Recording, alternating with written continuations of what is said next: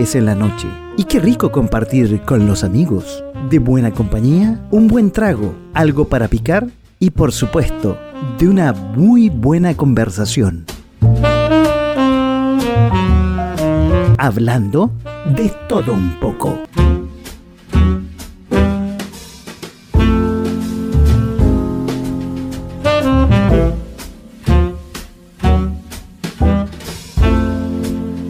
¿Cómo están? Muy buenas noches y bienvenidos al eh, capítulo número 18 de este programa que va aquí en uh, punto fm.cl que se llama De todo un poco en este día jueves 15 de octubre, es decir, septiembre, se me había quedado pegado el mes anterior. 19 grados la temperatura en este momento en la ciudad de Santiago en este día jueves. Y como siempre, quiero decir en dónde estamos. Primero, como saben, .fm.cl está aquí abajito, aquí a este otro lado. Estamos también con la mejor imagen y sonido en .fm slash webcam. También donde nos pueden eh, interactuar con nuestros invitados, estamos en, en Facebook, en nuestra dirección .fm slash live. Nos pueden también ver con la mejor imagen y sonido en Twitch. Ahí tenemos nuestra dirección, que hace poco empezamos en Twitch. En eh, Periscope, que es la plataforma multimedia de Twitter. Y si nos quieren ver en forma repetida el sábado en eh, las redes sociales. Estamos en Instagram con esa dirección y también en YouTube con la dirección que le estoy mostrando ahí en este momento. Oye, eh, bueno, démosle comienzo a este programa que se llama De todo un poco ahí en las redes sociales. Y como siempre, hago una pequeña introducción y voy a empezar con una noticia que no es muy agradable, que es en la segunda fecha de las eliminatorias, yo creo, no son clasificatorias, de lo que está pasando para el Mundial de Qatar 2022. La Roja, nuestra Roja, empató contra Colombia. Uno de los invitados probablemente haya gritado mucho la noche del martes pasado. Un gol que no se esperaba a último minuto de Falcao Empezó ganando Colombia con un gol, un gol de Lerma. Después el Niño Maravilla anotó el empate. Un penal de Vidal que al mismo se lo hicieron. Chile iba ganando 2-1, se relajó, estaba muy bien y vino ese golazo Falcao. Lamentable. Como también lamentable es otro más que sale por quinta o sexta semana consecutiva en nuestro resumen noticioso, el señor Donald Trump, que está contagiado y a pesar de eso que esta semana iba a ser eh, el segundo debate presidencial en Estados Unidos. Él sigue su vida normal, de hecho su hijo está contagiado, su señora hoy día lo, lo dio como noticia, y está en este momento en la televisión americana, está dando una entrevista y simultáneamente eh, su contrincante Joe Biden, el demócrata, también lo está dando. No están debatiendo entre ellos, pero están por separado. Una cosa muy extraña y muy eh, que pasa en Estados Unidos.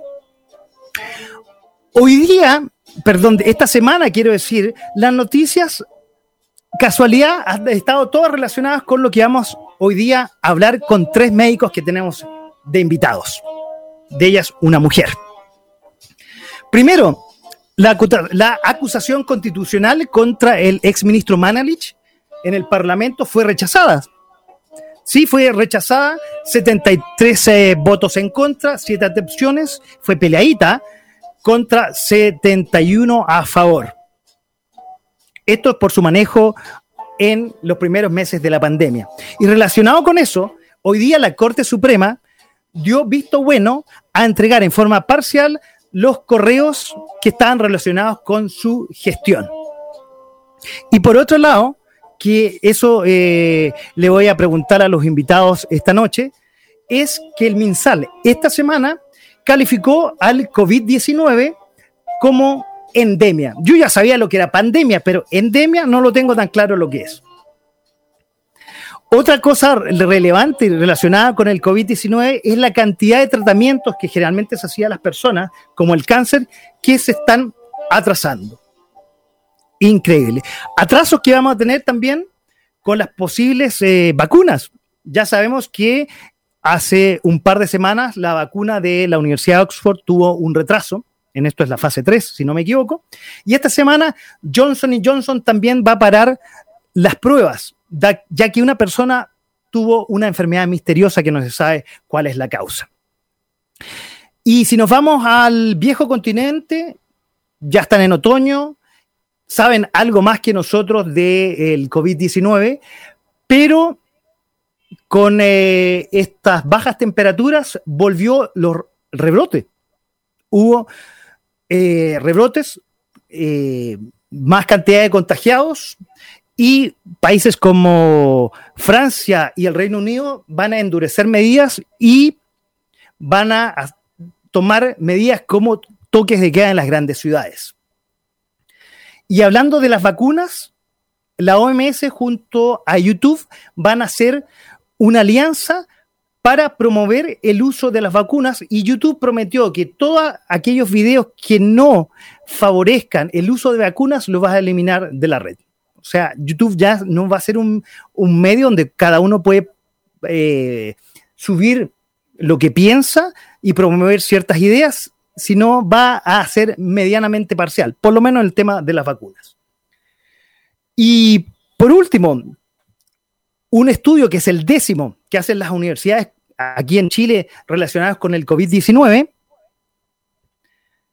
dice que aumentó el nivel de, de contagiosidad, espero no equivocarme en el término, en 13 de las 16 regiones, donde se destaca la Araucanía, O'Higgins, Maule y Biobío, y donde el tema está complicado, ya sabemos hace varias semanas, es en Magallanes, donde está en alerta y además hay bajo testeo.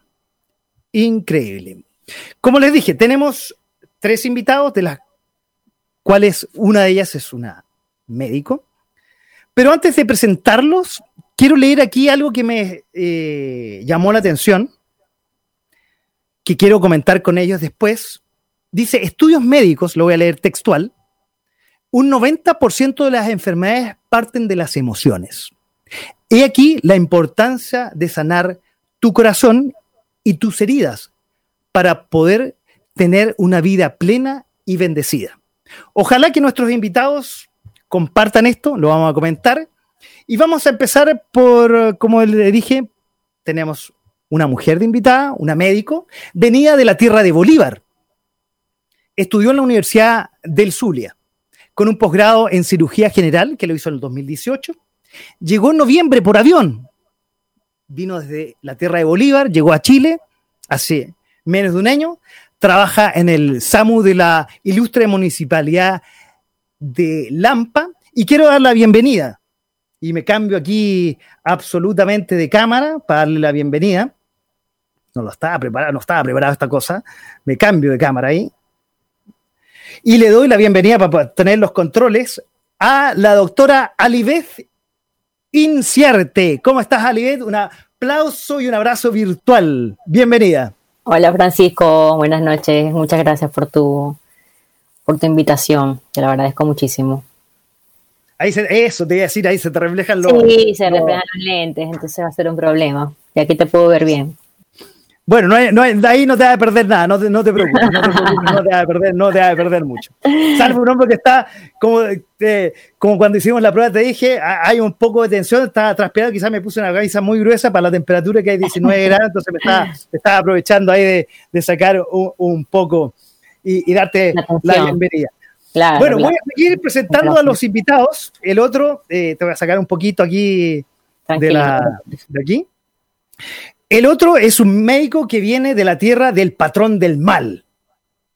Eh, estudió en la Universidad de eh, Magdalena, tiene un máster, esto lo voy a leer, de educación médica en la Universidad Mayor aquí en Chile.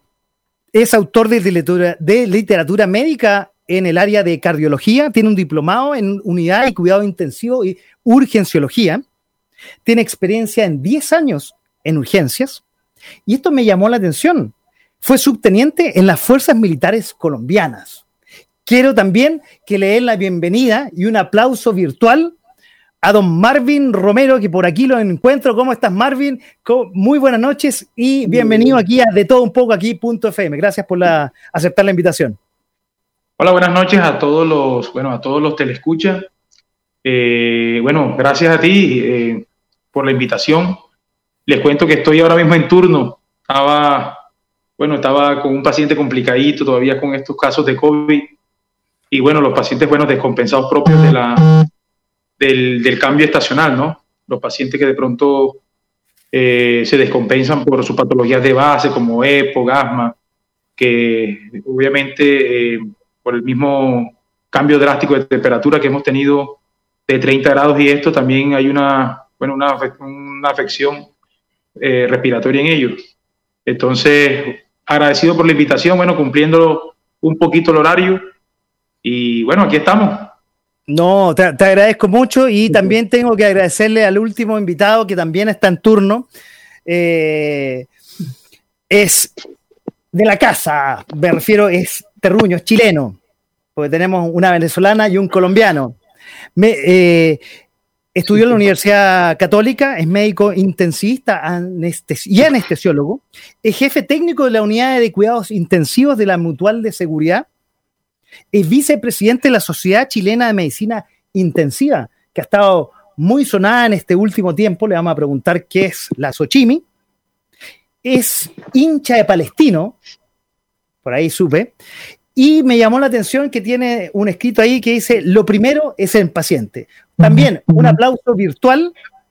Quiero que le demos la bienvenida a nuestro tercer invitado, a don Darwin Acuña Césped y que me equivoqué. Ahí, ahí está, sí. ¿Cómo estás, Darwin? Bienvenido. Hola, hola. ¿Cómo estás, Francisco? Hola. Muy bien, gracias. A, los otros invitados, un gusto estar con ustedes y gracias por la invitación. También comento que estoy en turno, así que bueno, ahí esperamos estar el máximo de tiempo con ustedes durante esta conversación. Muchas gracias. Bueno, ahora ya tenemos a todos aquí, ya les voy a, ya los pongo a todos, yo me voy a poner acá abajo al lado de la, de la dama, de la doctora aquí. Oye, eh, bueno, quiero empezar, si concordaban con lo, la frase que yo dije, que en el fondo eh, el 90% de las enfermedades parte un poco de sentirse bien, desde estar parte de las emociones, de sentirse bien, de hacer deporte, que eh, yo siempre digo quizás es un tema mental muchas veces. ¿Qué, qué dice? Estamos por Alibeth, ¿qué opina de esa frase? Bueno, yo soy súper partidaria de verdad que muchas enfermedades eh, tienen un componente emocional, obviamente, y está demostrado según estudios que cuando las personas tienen alguna alteración, digamos, en, con respecto a sus emociones, pueden presentar incluso una, mm, una parte de una enfermedad más grave. Y cuando no tienes eh, una buena condición física, un buen estado emocional, eso puede repercutir muchísimo en tu sistema inmunológico y te hace un poco más susceptible a tener otras enfermedades. Entonces estoy totalmente de acuerdo con eso. De verdad que sí. Oye, eh, Marvin, ¿qué dices tú? ¿Concuerdas? Bueno, mira, eh, la frase de mente sana, cuerpo sano, eh, bueno, es una, frase propia en el ejercicio médico y obviamente también en el, en bueno, en el juramento hipocrático. Y eso va obviamente a que a nivel, bueno, a nivel químico, Usted sabe que de pronto la medicina, antes de ser ciencia, eh, es una ciencia humanista. Uno antes de ser médico es persona, es humano. Y por ende, eh, si uno se va a la parte química de las cosas, eh, la misma liberación de, oxitocina, la misma liberación de ciertas hormonas de, la felicidad y de la relajación, hace que si una persona que tenga un buen bienestar, que tenga una, buena armonía mental, hace pensar o, es, concurrente, es concurrente que tenga eh, un cuerpo sano. Y por último, Darwin, y para después entrar en el tema, ¿qué, ¿cuál es tu opinión al respecto? ¿Concuerdas con tus colegas? Sí, claro. Soy, solo agregar que uno lo ve a diario con los enfermos, porque claro, uno dice, a lo mejor el, el, ánimo, el, la mente sana, permite que a lo mejor no, nos enfermemos menos, pero cuando ya estamos enfermos, sin duda que el ánimo, eh, la compañía, el, amor que a veces uno le puede brindar eh, a, los pacientes, nosotros que trabajamos en cuidado intensivo con pacientes muy graves, uno nota claramente cuando los pacientes se sienten mejor, cuando reciben cariño, cuando empiezan, cuando están con sus familiares, cuando le, cuando sienten cosas, cuando sienten compañía. Y eso obviamente eh, ayuda al alma, ayuda a la mente y, claramente uno ve que los pacientes mejoran bastante y eso eh, lo vivimos a diario. Así que absolutamente de acuerdo. Oye, antes de entrar en el tema, que, no, que lo, y, nuevamente, y lo voy a decir varias veces en la noche, que agradezco la, que hayan aceptado la invitación, quería preguntarles cómo era la vida meses antes de marzo o antes de, estamos, yo creo que todos nos acordamos que entramos a en enero y estábamos viendo la noticia, había una ciudad que jamás lo habíamos escuchado en nuestras vidas, eh, que se llama Wuhan, allá en China, y decía, uy, mira, está, la gente anda con mascarilla, tiene que encerrarse en sus casas, y uno lo veía lejano, jamás se iba a imaginar, enero, febrero, que esta cosa iba a llegar aquí. De pronto hubo el primer infectado en marzo, en el Maule. Fue exponencial, ahí les voy a mostrar un gráfico después.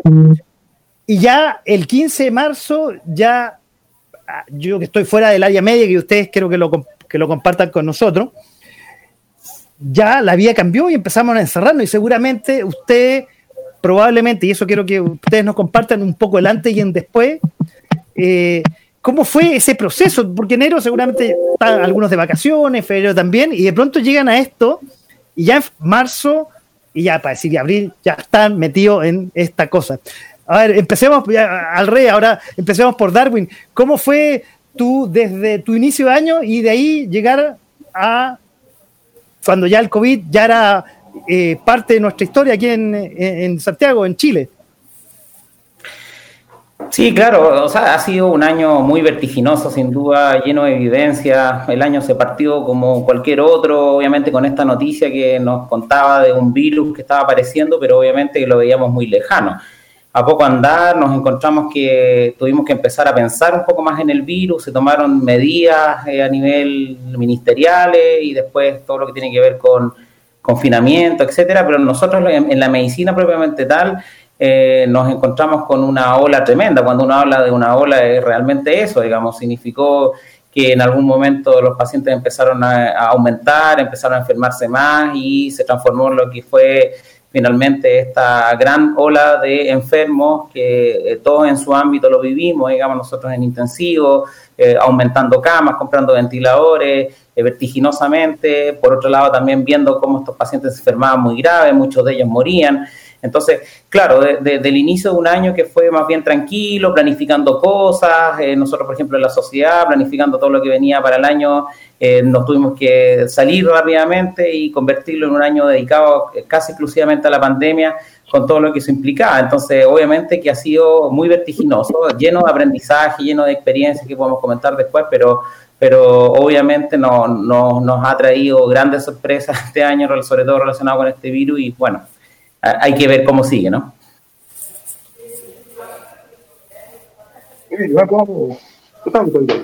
No, dígame. Yo quedarme aquí para hacer una entrevista, no, no hay problema, ¿no?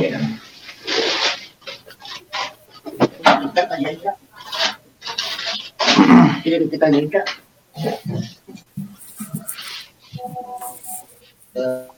Paco, no se te escucha. ¿No se te escucha, Francisco? Perdón, perdón, tenía, tenía el micrófono muteado. Perdón, gracias. Ya, oye, bueno, es que está, está, está diciendo como Marvin se estaba moviendo, quería pasar el pase a él. Un poco también, preguntarte cómo, cómo fue este, este cambio desde, desde enero a, este proceso que nos contaba Darwin, que fue vertiginoso. y tú lo, me, te voy a robar la, palabra, Darwin, una ola, una, una, ola que nadie se le imaginó, absolutamente, en todo el mundo, digamos. ¿Cómo, cómo fue, Marvin, ahí eh, tu, tu, vivencia con respecto a la llegada del COVID?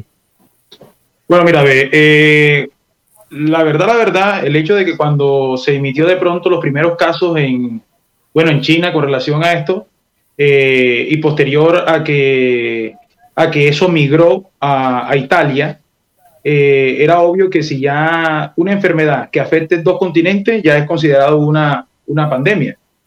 Ya el, el hecho de que Chile por, por, bueno, por su economía, por su misma población, por el per cápita que permite que muchos chilenos viajen, era obvio que, que bueno, que la, que, el, que la diseminación o de pronto esa misma infección iba a terminar en Chile. ¿Qué pasó? Yo recuerdo que a nivel personal, bueno, yo en ese entonces, yo, mi hija que estaba recién nacida, tenía tres meses, yo recuerdo que yo llegué a, un, a un, a un supermercado y, me acuerdo que me decían, eh, si, si, si, viene, si, si en, en, marzo, si no es el estallido social, porque bueno, obviamente hubo, hubo, algo que, que, de pronto puso una pausa el estallido social, que fueron como que las vacaciones de enero y febrero, que yo hasta la vi lógica en el, desde el punto de vista como, como social y político, que la gente como que reclamaba sus derechos, pero en esos, eso, en esos dos meses fue algo como que, como que la gente se olvidó y de pronto que el gobierno como tal iba a lanzar el primer, el primer caso o como para retener esto del estallido social con el coronavirus. Pero obviamente la, la miren, miren, que el primer caso de Chile fue un, médico pediatra, un, un, ente de la salud. ¿ya? Y eso no es su trabajo, sino de vacaciones que trajo, pues obviamente el, fue, fue, el primer caso reportado, ¿no? Entonces, ¿qué, qué, qué de pronto, qué percepción eh, eh, tengo yo de pronto con, con, con relación a, a, todo esto que hemos vivido? Eh, uno, que a nivel de historia, eh, las pandemias mínimo han durado dos años. Entonces, si de pronto nosotros estamos, estamos de pronto esperanzados eh, en, que, en que, uno, la vacuna, dos, de pronto, si hemos cambiado nosotros el comportamiento, la forma de, de, de darle el, frente o, concientizar a la gente de, de, la, de, la, gravedad del asunto, todavía creo que estamos en. El hecho que de pronto llevemos eh, casi siete, ocho meses en esto, yo creo que todavía nos falta mucha tela que cortar, ¿ya? Y de pronto sí, estamos en el 2020, yo creo que la, última pandemia que fue hace más o menos 100 años de la gripe española, que duró dos años en, circulación, hace pensar que al final no hemos evolucionado a nivel de mente, o sea, a nivel de comportamiento en cuanto a, sí, ya nosotros de pronto tenemos los métodos para hacer vacunas, de pronto para tratar enfermedades, pero no hemos evolucionado en cuanto a, a las restricciones como sociedad. Entonces, ¿qué hemos aprendido de todo esto o cómo nos ha tomado esto? O sea, no hemos avanzado nada en cuanto a nuestro comportamiento en cuanto a sociedad. Sí, la parte médica tenemos todo, tenemos ventiladores, tenemos de pronto métodos más sofisticados para tratar estas enfermedades. Ya hablamos de, de nanotecnología y, obviamente de, inmunidades, pero nuestro comportamiento es igual, igual, igual, igual, igual. Hoy es un día en el parque yo estoy en urgencia y yo creo que el 90% nuevamente son las diarreas, las gastroenteritis, en el cual no deberían consultar. Y ahí están, haciendo, ahí, ahí están haciendo fila, haciendo cola y contagiándose y trayendo a los niños. Entonces, quedamos en el mismo punto. Bueno, en buen punto quiero retomar eso porque y, y, vamos a, durante esta noche vamos seguramente a tocar varios temas eh, que es transversal y que les ha tocado todo, pero quiero continuar con el que un poco también que nos cuente cómo fue su experiencia desde enero hasta esta ola que llegó en, en marzo aquí a nuestro país. Bueno, mi experiencia fue totalmente diferente a mis dos colegas, obviamente, porque yo vengo atravesando otras cosas. O sea, yo estaba recién llegada al país, eh, prácticamente estaba presentando mis exámenes el año pasado y todo eso, de pronto está el estallido social antes de llegar y uno se cuestiona como que mmm, voy o no voy a Chile. Cuando llegó el estallido social, posterior a eso empezó el lado de la, de la pandemia, eh, empecé a trabajar en un sitio, entonces como que me costó mucho adaptarme al sistema, adaptarme a las personas, a la cultura, y de pronto todo es COVID. Eh, tú obviamente tienes muchísimos temores, porque yo normalmente, nosotros somos médicos y obviamente tenemos un conocimiento integral de muchas patologías, pero eh, yo tenía muchos años trabajando en un área totalmente diferente, que era cirugía general. Entonces, de pronto, haber casos de, medicina general, haber casos respiratorios, que en este caso estaban muy complicados, incluso con mucho desconocimiento de parte de todo el personal médico, porque lo único que veíamos era lo que encontrábamos en la televisión o en cualquier estudio por allí. Eh, los pocos recursos que yo tengo en, en, en, mi nivel de trabajo, porque eso obviamente solamente es atención de urgencia primaria rural. Entonces fue como que un choque bastante duro para mí eh, empecé a trabajar inmediatamente con la pandemia, que fue creo que fue en marzo, Y en adelante hubo la ola de pacientes en julio.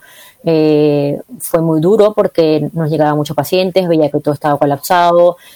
Este, los pacientes normalmente a, veces no entienden mucho que, no son los únicos que se enferman. Eh, incluso a veces ellos ni siquiera toman las medidas de precaución necesarias y tu sistema de salud está colapsado. Y nosotros, a pesar de hacer muchísimos esfuerzos, a veces no podemos obviamente controlarlos o brindarle salud a todos. Entonces fue bastante complejo. Eh, sin embargo, en algún momento, como ilusa, porque podría decir que es ilusa o, esperanzada, uno siempre piensa como médico, bueno, esto va a cambiar, esto eh, va a ser como que el punto de, inicio para que la sociedad empiece a modificar un poco sus hábitos. Ya al ver que muchas personas están muriendo, que el sistema de salud está muy full, los médicos estamos agotados por completo, van a empezar a tomar las medidas pertinentes. Pero tú, te, tú o sea, de verdad lo evalúas y ahorita, como dice el doctor, eh, prácticamente la emergencia está full por otras cosas que ni siquiera son emergencias respiratorias, a pesar de que las emergencias respiratorias han aumentado en otros casos, el asma, el EPOC están ahorita con un repunte por el cambio de, estación. Entonces es como que prácticamente no hemos aprendido nada como sociedad, eh, la gente por sí, muchas personas no entienden. Y yo pienso que no es tanto por información, Francisco, o con mis colegas acá, porque a pesar de todo, tenemos ocho meses en esto, eh, nueve meses aproximadamente, la información está en todas partes, hasta la persona que tiene menos, menos acceso la conoce. Y de verdad siento que no hay mucha colaboración de su parte, al menos ahorita no, ahorita estamos como que muy relajados.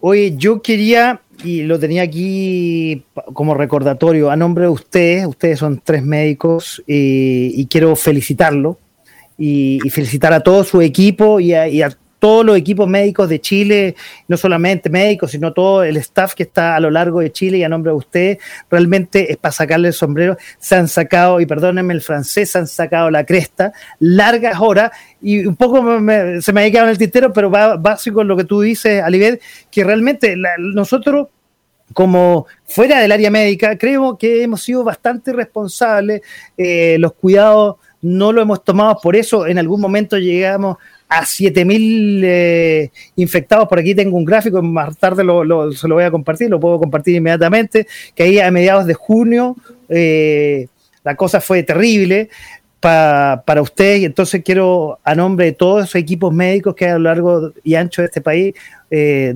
felicitarlos a nombre de ustedes que están de invitados esta noche aquí a Punto FM y a el programa de todo un poco.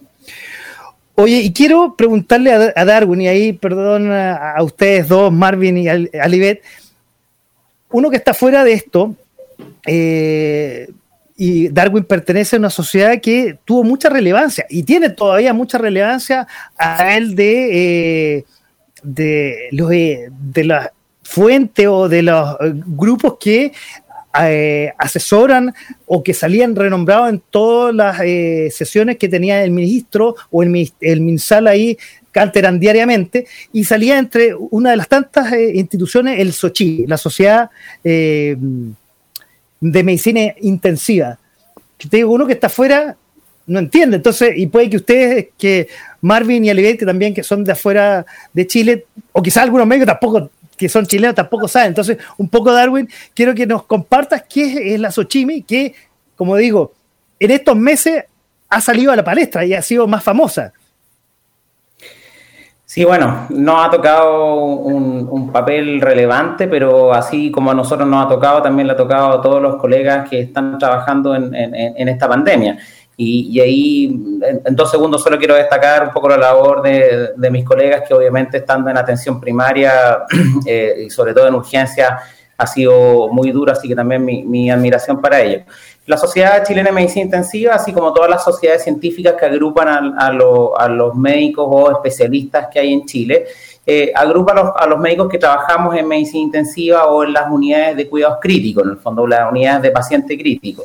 Eh, y eh, tenemos un, rol fundamentalmente educativo, eh, donde nos encargamos fundamentalmente de poder enseñar a la población médica y acompañarlas en lo que es el, aprendizaje de la medicina intensiva.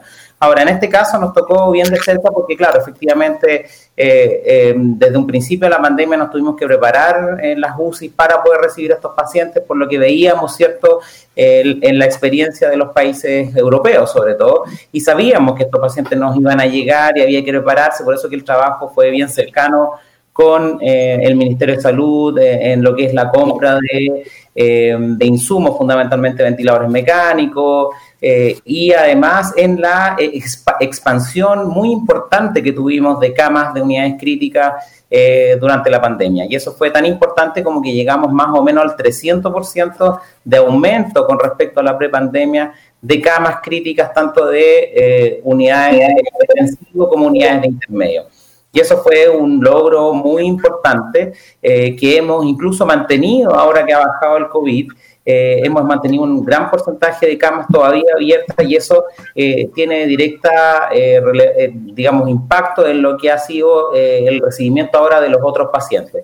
Entonces, la sociedad nos no hemos encargado de varias cosas. Uno, de asesorar un poco al ministerio en este tema. Dos, en una capacitación muy extensa que hemos estado haciendo desde el principio de la pandemia en compañía del Hospital Digital del Ministerio de Salud con distintas charlas, simposios, etcétera, que nos han ayudado, que, nos han permitido poder llegar a todas partes de Chile y poder capacitar. Y tercero, informar a través de la encuesta que hacemos y que publicamos todos los días acerca de cómo ha sido el comportamiento de las camas críticas durante la pandemia. Así que no ha tenido, hemos tenido mucho trabajo, pero ha sido un trabajo muy, muy eh, satisfactorio, eh, con, eh, mucha alegría lo hemos hecho y la verdad que estamos muy contentos de los resultados hasta ahora. Eso es un poco lo que nos ha tocado vivir. Correcto. Oye, no, y nuevamente yo le saco el sombrero a ustedes porque realmente a nivel de médico en tiempos normales ustedes trabajan largas horas, turnos de más de 24 horas que la gente normal no estamos acostumbrados, tenemos un horario digamos, de, durante el día o hace turnos de noche algunos, pero ustedes parten un día y terminan los días dos siguientes. O sea, realmente eh, eh, yo a, la profesión de ustedes yo les saco el sombrero. Eh, ahí me estás levantando la mano, Marvin. y te paso la palabra a ti. No, no, te, te, va a pasar la palabra a ti un poco. Ah, ya. No, porque a lo que hay un punto que, que, que, iba a tocar, pues, tú tocabas Darwin de, con respecto a la capacitación, porque, y lo tocaba también un poco a Libet, llegó esta ola y no mucho se sabía del, del COVID. Eh, ustedes, claro, como médicos, saben lo que es un coronavirus, eh, que, que, es el, como decía en la promo que está acá atrás, en la pantalla que tengo, que es uno, una, un, un tipo de virus característico, pero este era bastante peculiar.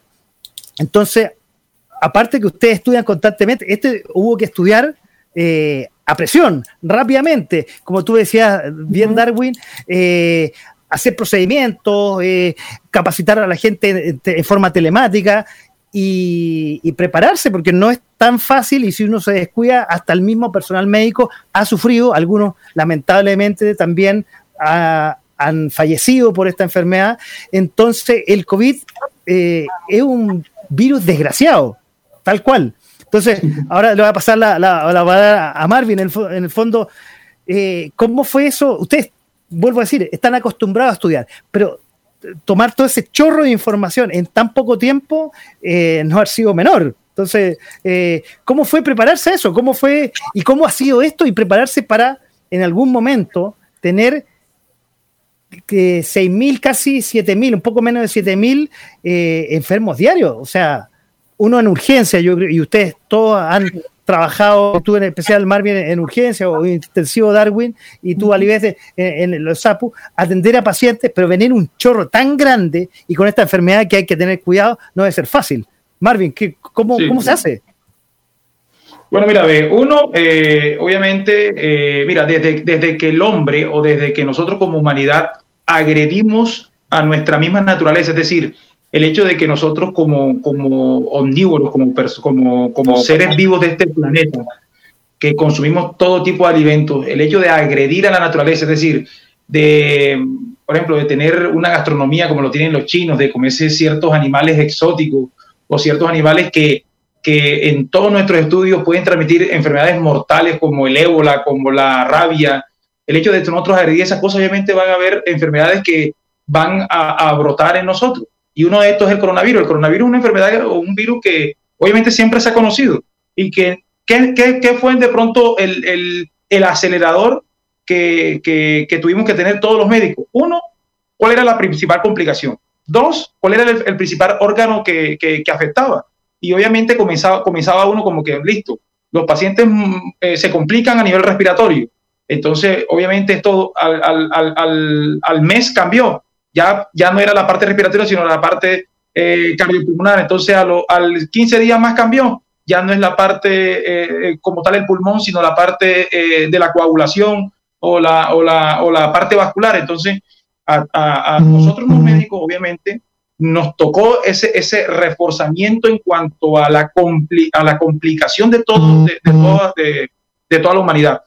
Se creyó que al principio o de pronto se vendió la mala idea eh, a, nivel de sociedad de que, de que la salvación era tener un ventilador. Entonces yo, yo parto siempre, de pronto, yo siempre utilizo este, este tipo de ejemplo. Por ejemplo, si nosotros, somos una, si nosotros tenemos una micro que tiene 100, pues, 100 puestos, es decir, tenemos 100 ventiladores, tenemos 100 ventiladores para 100 personas. Uno no podemos, no, no podemos llenar a micro con mil personas. Obviamente son 900 personas que van ahí de pie. Entonces, esto fue de pronto el acabo. La gente dijo, ah, no, Chile y, y, parte de Latinoamérica o los países desarrollados, tenemos 300 ventiladores, tenemos 200 ventiladores. Nunca vamos a llegar a la, a la, a la, a la, a la, a la decidua de decir eh, qué paciente vive y qué paciente no vive, como de pronto pasó en Italia que, de pronto quedaron en cero y este tiene 80 años y este tiene 20 años y decidimos en esto. Entonces, eh, se creyó eso, que la gente se confió. Yo creo que Chile fue uno de los, de los países que de pronto eh, se, cerra, se cerraron ciertas comunas.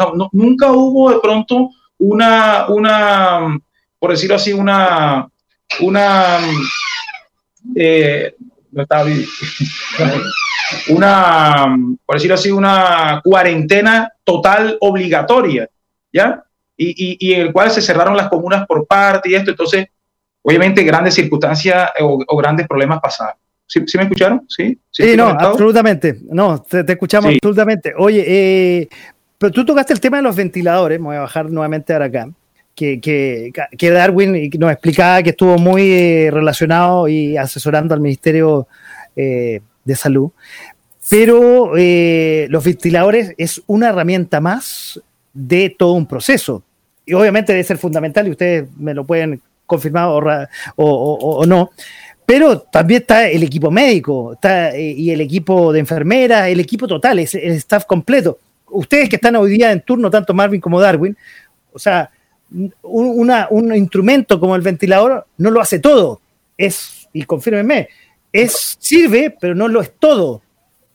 Tenemos que tener un equipo en todos los trabajos que nos permita desarrollar y sobre todo ustedes que es crítico y estar trabajando con la vida para poder sanar un, un paciente. Necesitamos una herramienta, pero necesitamos todos unos procesos que un equipo completo que nos, que nos ayude. Eh, no sé si alguien me quiere complementar o, decir que no a lo que yo estoy diciendo. Sí, yo, bueno, yo estoy totalmente consciente de que tienes razón, eh, Francisco, porque incluso para la pandemia eh, se contrató muchísima más gente, claro, esto también representó para el personal médico alguna oportunidad de trabajo. Eh, ejemplo, en donde yo estoy trabajando, anteriormente habían tres médicos, ahorita hay seis, con los que hacen turnos son como 15 médicos, eh, y sin embargo todavía estamos todos con una carga laboral bastante, bastante grande.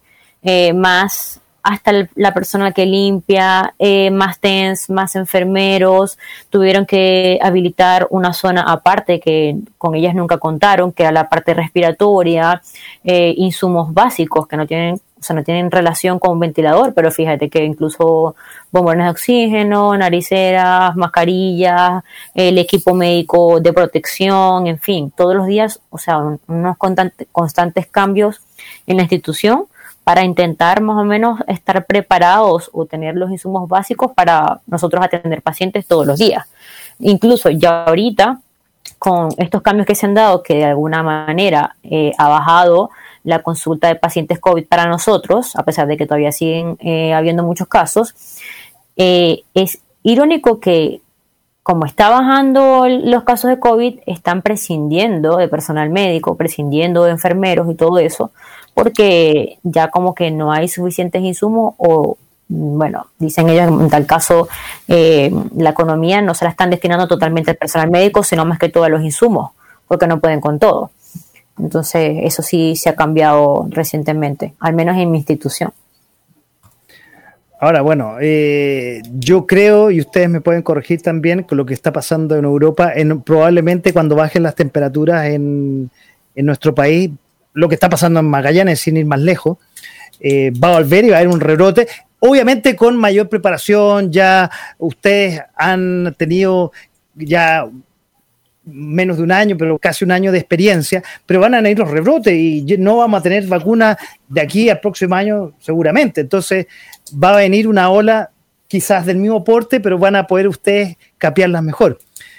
Quiero pasar a otro tema eh, y, se lo quiero preguntar a Darwin, lo que yo decía en la introducción, eh, y, ustedes si quieren también complementan el Ministerio de Educación, te lo pregunto a ti, Darwin, porque está más cercano quizás al, Ministerio de Educación por ser eh, vicepresidente de la Sochimi, pasó a definir eh, el COVID en vez de pandemia ahora a una endemia. Un poco para los que nos están escuchando viendo, ¿qué es una endemia? ¿Por qué pasar de una definición de, de uno a otra definición? ¿Qué, qué afectan algo, benefician algo o simplemente una definición? O sea, la endemia se, trata en la definición de un, la presencia, en este caso, del virus en un eh, lugar geográfico determinado y por un tiempo más o menos constante. Eh, esa es la diferencia que tiene con pandemia. Pandemia uno, uno habla cuando es un eh, virus que se detecta en una, en, un, en una globalidad, digamos, en este caso, en el mundo entero, y que por lo tanto, como dijo la OMS, pasa a llamarse pandemia.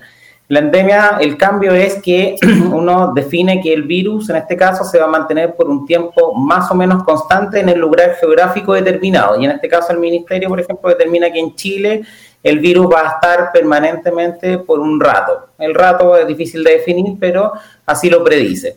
Eh, y, fundamentalmente atribuye el concepto de que eh, eh, hay que definir esto para poder eh, tener uno eh, el, conocimiento y el saber de que esto va a ocurrir, por lo tanto tenemos que tomar todas las medidas para eh, aprender a vivir un poco con esto. Y eso tiene que ver con lo que hemos hecho hasta ahora, distanciamiento social, uso de mascarilla, lavado de manos frecuente, las probables políticas de sanitaria en relación a cuarentenas, entrar o salir.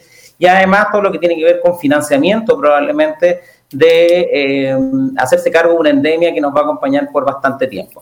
Entonces yo creo que la definición es importante porque nos permite poder enfrentarnos a eso, tanto al, eh, al gobierno, en este caso, al ministerio, como a la población que va a saber que este virus nos va a acompañar por un tiempo prolongado.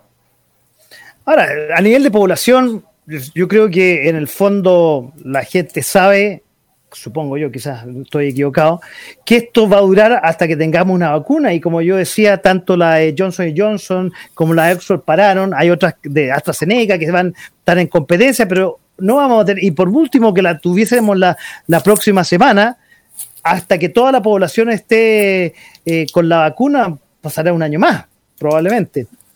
Oye, y, un poco me cuadraba un poco lo que tú decías y con lo que decía Alibet, que en el fondo eh, esto, esta decisión y la baja, probablemente la restricción un poco de recursos, se ha desviado y han bajado un poco el personal médico, el, personal asistente, que es el paramédico, que tiene, tiene ese nombre, se me había olvidado. Y hay que guardarse, como yo decía, para el próximo año, porque el próximo año esto sin duda en marzo o abril vamos a estar hablando nuevamente del rebrote aquí en Chile. Eso no me cae la menor duda, por, las bajas temperaturas y porque además, y ustedes me podrán corregir, eh, vienen todas las enfermedades respiratorias nuevamente. Y esto, bueno, es una, una enfermedad netamente respiratoria. Oye, le quiero pasar a, un tema relacionado, eh, estamos hablando del COVID, y un poco ustedes, y, seguramente de alguna forma eh, son médicos, pero son personas, o sea, no, no, no se sacan el rol al salir de sus consultas, de su, de, día que ustedes que están en, en, en, la, en la, parte, están en turno hoy día en la noche, tanto Marvin como Darwin, eh, ¿hay algún momento en la cual se sacan el rol, obviamente al llegar a la casa, pero tuvieron algún tema de que no tuve, eh, pierden un poco el foco del cuidado, sabemos el lado de mano, sabemos que hay que tener ciertas cosas, pero están tan cansados y tantas horas de trabajo que se olvidan un poco de los cuidados y, tienen, o al, revés, al llegar a la casa tienen más cuidado con su familia, con sus hijos, con sus seres cercanos. Uh Sí, totalmente. Te dejo la palabra. Totalmente. Mira, para mí fue una situación muy complicada porque yo tengo poca familia aquí. Eh, prácticamente soy el único médico en tal caso de las pocas personas que conozco. Entonces yo no me quería relacionar con nadie, no quería ir a casa de nadie. En algún momento estaba viviendo en casa de una familia, me mudé y no visité a nadie por muchos meses. Entonces para mí también fue como que eh, deprimente en algún, en algún, momento porque llegaba a mi casa y yo intentaba mm, tratar de mantener en mi casa las medidas necesarias para evitar contagiarme. Y así evitar contagiar a las pocas personas que tenía contacto y pasé como tres meses sin visitar a nadie. Entonces era como que porque no podía tener, no quería tener contacto con otras personas fuera de médicos para evitar el contagio. Entonces, eh, no, bueno, yo particularmente no me he relajado por estos meses, al contrario. Sigo tratando de mantener las mismas medidas en mi casa, de evitar el contacto con mi familia, las pocas personas que conozco. En el trabajo eh, es uno de los sitios en donde más me cuido, porque realmente creo que, está, está decretado que la mayoría de las personas se está contagiando en su casa, no en la calle, se contagian en su casa porque por reunirte con conocidos, se relajas un poco, yo conozco a este, lo conozco a aquel y no tienen las medidas necesarias y se contagian, es en la casa. Y es cierto, porque nosotros en el trabajo obviamente tenemos muchísimo riesgo, pero también tenemos protección. En cambio, en la casa no. En la casa permitimos visitas, eh, no tenemos el uso de mascarilla, hay personas que no se lavan las manos, entonces realmente el contagio es más en la casa, a pesar de que obviamente como médicos estamos súper susceptibles en nuestro ambiente de trabajo. Eh, pero sí, eso básicamente todavía yo no me he relajado, quisiera, de verdad, quisiera, sí me relajo un poco porque obviamente esto mi familia, porque ya de verdad, eh, mira, yo no soy partidaria ahorita del mantente en casa, o sea, ya yo no soy partidaria del mantente en casa, yo soy partidaria de sal y cuídate y cuida a los demás, porque ya todos sabemos cuáles son las medidas sanitarias que hay que tener en cuenta para minimizar el contagio. Y estarse en casa por unas cuarentenas que son ficticias, porque si realmente hicieran una cuarentena real, una cuarentena que sea supervisada, que de verdad se cumpla, yo digo, ok, vamos a hacerlo, pero esa cuarentena es ficticia. Entonces no soy partidaria de ahorita estar en cuarentena en casa por 40 días o un mes. No, eso afecta a la salud mental y física de, de verdad de muchas personas. Entonces ahora sal y cuídate, toma las precauciones necesarias, mantén el distanciamiento y listo. de hecho, me acordé de dos puntos y te paso la palabra al tiro, Marvin, de dos puntos que lo que pasó en Argentina. Argentina eh, tuvieron la, eh, encerrado lo, más largo que ha pasado en, todo el mundo y realmente hoy día están vueltos locos. Y por otro lado, me acordé de un caso de un personal médico, no sé si era enfermero en un departamento donde en algún momento, al principio de esta de, este encierro, eh, le, hicieron cierto bullying donde vivían. Eh, fue una cosa increíble que tú no, porque eran personal médico, tenía temor la gente que si pasaba por los pasillos los infectara. Era una cosa que uno era de loco, no podía creer y realmente lo encontraba personalmente tan falta de respeto que ustedes que se sacan la mure hasta el día de hoy y todos los días que gente de alguna forma los discriminara porque trabajaban y se estaban sacando la mugre por todo, ¿no? Era increíble. Bueno, Marvin, estamos hablando de. Ustedes, bueno, eh, tienen, tienen, se cuidan, tienen todos sus procedimientos, pero bueno, en algún momento puede, y, o llegando a la casa, es más cuidadoso. Eso es eh, lo que está lo que está preguntando y que nos compartieras un poco tu experiencia. Claro, mira, te comento, mira, eh, donde yo trabajo, eh, nosotros dividimos la urgencia en dos, y en una parte respiratoria y no respiratoria, en el cual yo me contagié en la parte no respiratoria. Yo fui paciente, bueno, que un COVID, eh, por decirlo así, recuperado en el mes de mayo.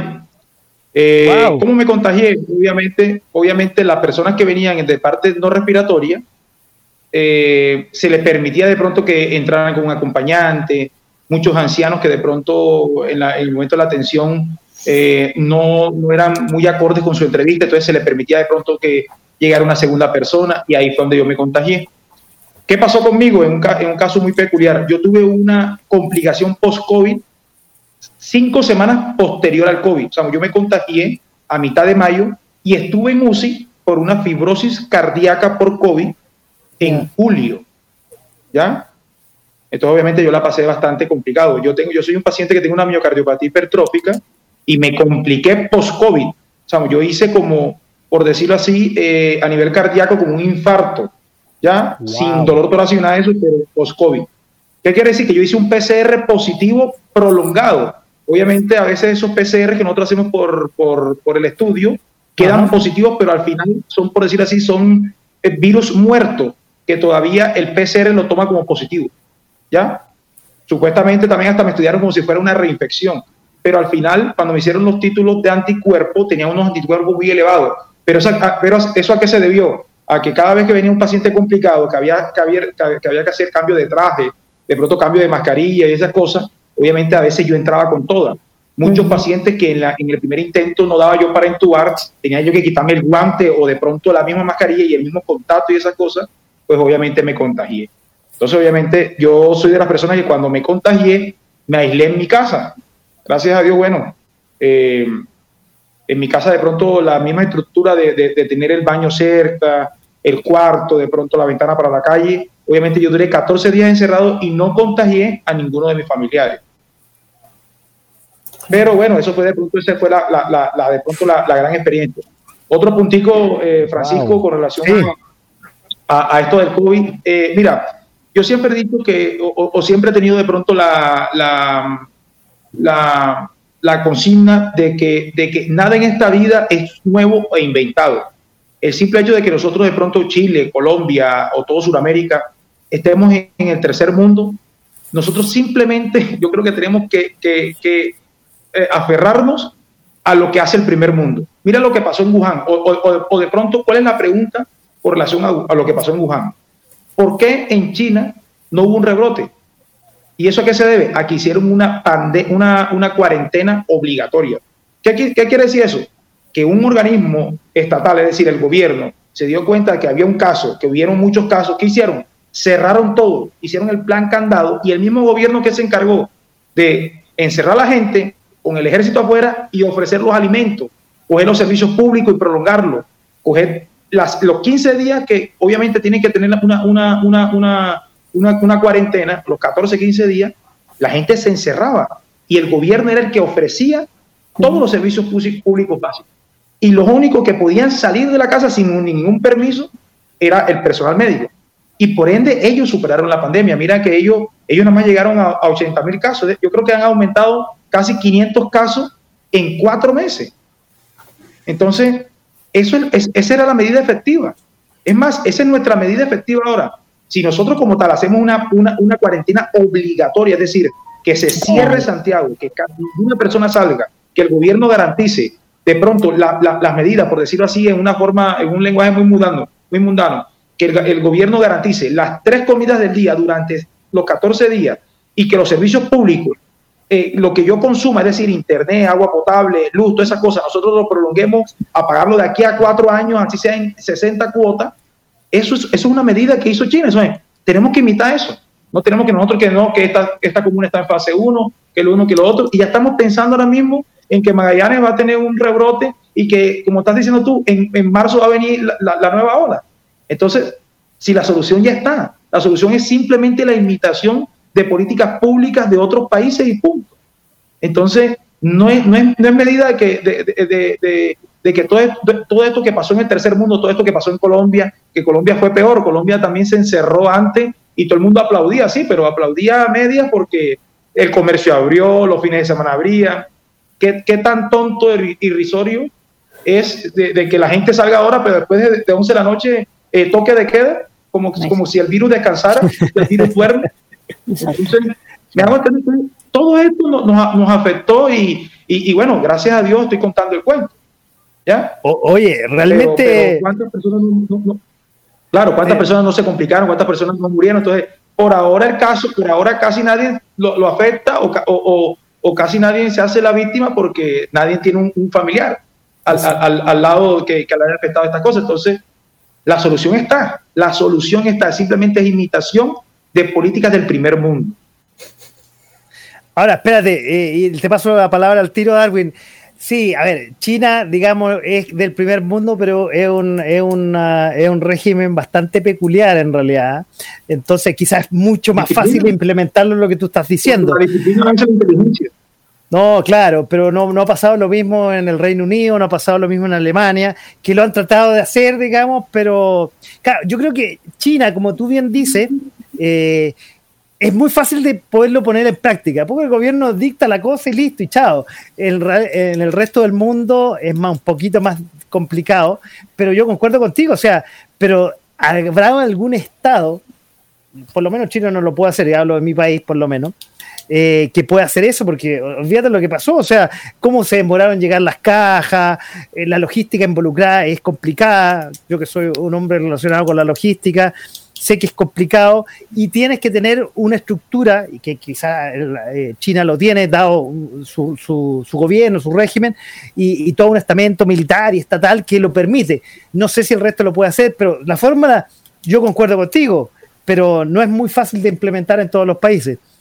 Darwin, me quedas tú, y, perdón, y antes de pasarte la pregunta, aparte de Marvin, que ha sido prácticamente sorprendente y te pasaste. O sea, eres, la primera persona que yo conozco contagiada y que lo puede contar. O sea, no conozco tampoco otras personas que se hayan fallecido, sino lejanas, no me ha tocado a nadie, pero te pasaste y lo pasaste mal, estoy viendo.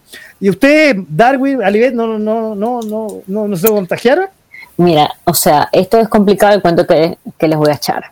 Este, yo tuve en dos oportunidades, en, mi, en el SAPU también estamos trabajando como, como todos prácticamente, pero yo trabajo 15 días en emergencia respiratoria y hacen como una cuarentena preventiva en donde los otros 15 días nos envían a casa para ver si tenemos algún síntoma respiratorio y así dividen el equipo y no nos exponen a ah, todos, no nos exponen a todos eh, a, a manejar los casos, pues.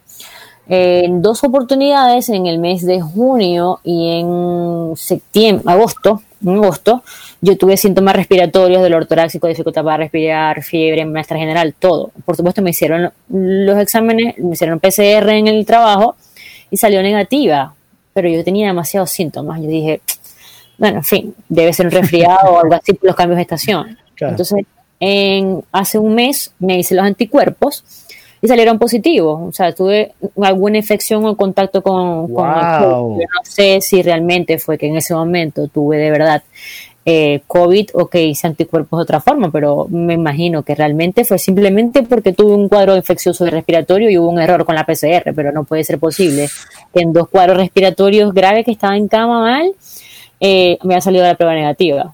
Esa es mi, mi, experiencia, no puedo decir realmente medio COVID, pero tengo anticuerpos, entonces es como... Ya, perfecto. Oye, Darwin, ¿cuál fue tu experiencia con esto personal? Esta enfermedad de mierda.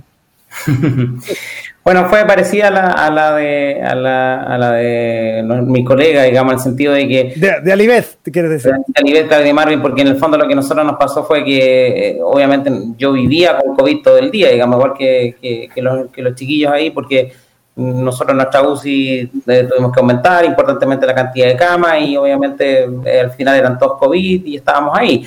Ahora yo tenía una responsabilidad especial porque junto con, con, mi jefe eh, y yo, que éramos las cabezas de la unidad, obviamente decidimos cuidarnos un poco más para poder seguir siendo, liderando el tema, digamos. Entonces, claro, probablemente en algún momento al principio yo me metía a todos los ventiladores y quería estar ahí al lado de todos los pacientes, pero después me di cuenta que la verdad que necesitaba liderar el equipo y nos alejamos un poco y más supervisando todo. Eh, así es que eso nos permitió poder estar eh, durante todos estos meses trabajando y, eh, afortunadamente por lo menos yo no, no me he contagiado y, y, al menos no he tenido ni siquiera sintomatología, así que estoy muy contento por eso. y en, desde el punto de vista personal, bueno, obviamente que hay muchos sentimientos, digamos, vemos, hay, hay, temores, hay, hay, yo me acuerdo que la primera, el primer paciente que nosotros recibimos era como que viniera llegando un extraterrestre, en el fondo no sabíamos qué hacer, em, eh, eh, eh, de esto que había partido en China, y ya había llegado no solo a Chile, sino que mi hospital está al lado mío, entonces, y todo lo que habíamos practicado, simulamos, eh, procedimientos, etcétera, ya había que ponerlos en práctica. Entonces, obviamente que es una cosa que, genera que genera sentimiento. Y, yo creo que eh, si uno pregunta en, el equipo médico, al menos de donde yo trabajo, lo que más generó fue temor. eh, a temor a enfermarse, temor a morirse en el fondo y temor a dejar a la familia solo, por eso que, y bueno, y de contagiar a la familia. Y de hecho eso significó que mucho, eh, mucho personal de salud incluso se fue de las casas, eh, estuvo viviendo solo un tiempo mientras estaba el mayor contagio y eso también fue súper complejo porque significaba que estaban solos. En mi caso yo tengo mi familia, tengo unos par de mellizos de, de cinco años que, que obviamente eh, traté obviamente de alejarme un poco con protocolos súper estrictos en la casa, pero yo decidí nunca alejarme de ellos porque de verdad en medio del cansancio y lo duro que fue todo esto, eh, ellos y, mi señora, por supuesto, eran, eran mi esperanza, mi, mi, mi, bálsamo, digamos. Entonces, obviamente que eh, al llegar a la casa, que me recibieran, que recibieran con un abrazo y, me dieran eh, palabras de aliento, obviamente para mí era lo más importante. Así que yo la verdad que me mantuve en casa con todas las medidas y afortunadamente ninguno de ellos se ha contagiado. Oye, y quiero cerrar lo que estabas diciendo. Yo ya lo he felicitado, entonces no, no los voy a felicitar de nuevo, pero sí aquí tengo una felicitación de una persona que nos está escuchando, que les confieso que es fan número uno de este programa, es mi madre. que siempre me escucha y siempre trata de participar y aquí les voy a leer lo que dice. Estimados, los felicito a los tres. Qué bueno escucharlos hablando de estos temas en forma amigable y cercana esa es la idea de este programa, que en el fondo, eh, porque cuando hablan las autoridades, como que hablan las autoridades bien lejos y uno no sabe lo que ustedes vienen diariamente. Y yo quería un poco aterrizarlo y compartirlo con los que nos están escuchando y viendo. Sigo lo que dice mi madre. Me pareció escuchar que Marvin tuvo fibrosis cardíaca producto del COVID-19. Yo eh, le tengo terror al COVID-19. Mi mamá tiene fibrosis eh, quística, les puedo compartir y sigo encerrado en mi casa porque tengo fibrosis pulmonar, ahí lo hice, tipo UIP o UIP. Eh, ya que pienso que a mis 71 años sería muy difícil sobrevivir si me contagio, dado mi enfermedad. ¿Estoy exagerando? Uy, mire, les voy a dejar la pregunta de mi madre y al que estuvo enfermo se la voy a pasar.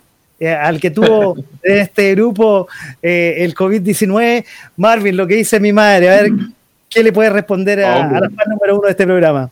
No, no.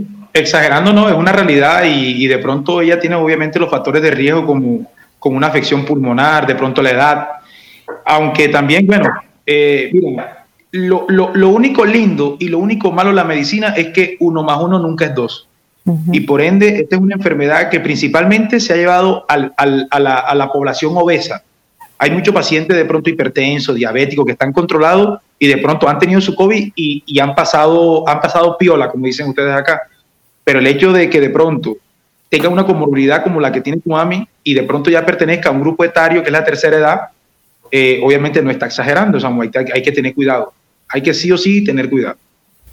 Sí, yo por eso la trato de visitar eh, poco y cuando voy voy con mascarilla porque en el fondo, como no me acuerdo quién decía, creo que Alibet decía eh, que las enfermedades, eh, esta enfermedad ahora donde más ha, infectado es a nivel intrafamiliar, no en la calle, no en, no en no en las micros, qué sé yo, ahí donde se está infectando más en el círculo intrafamiliar.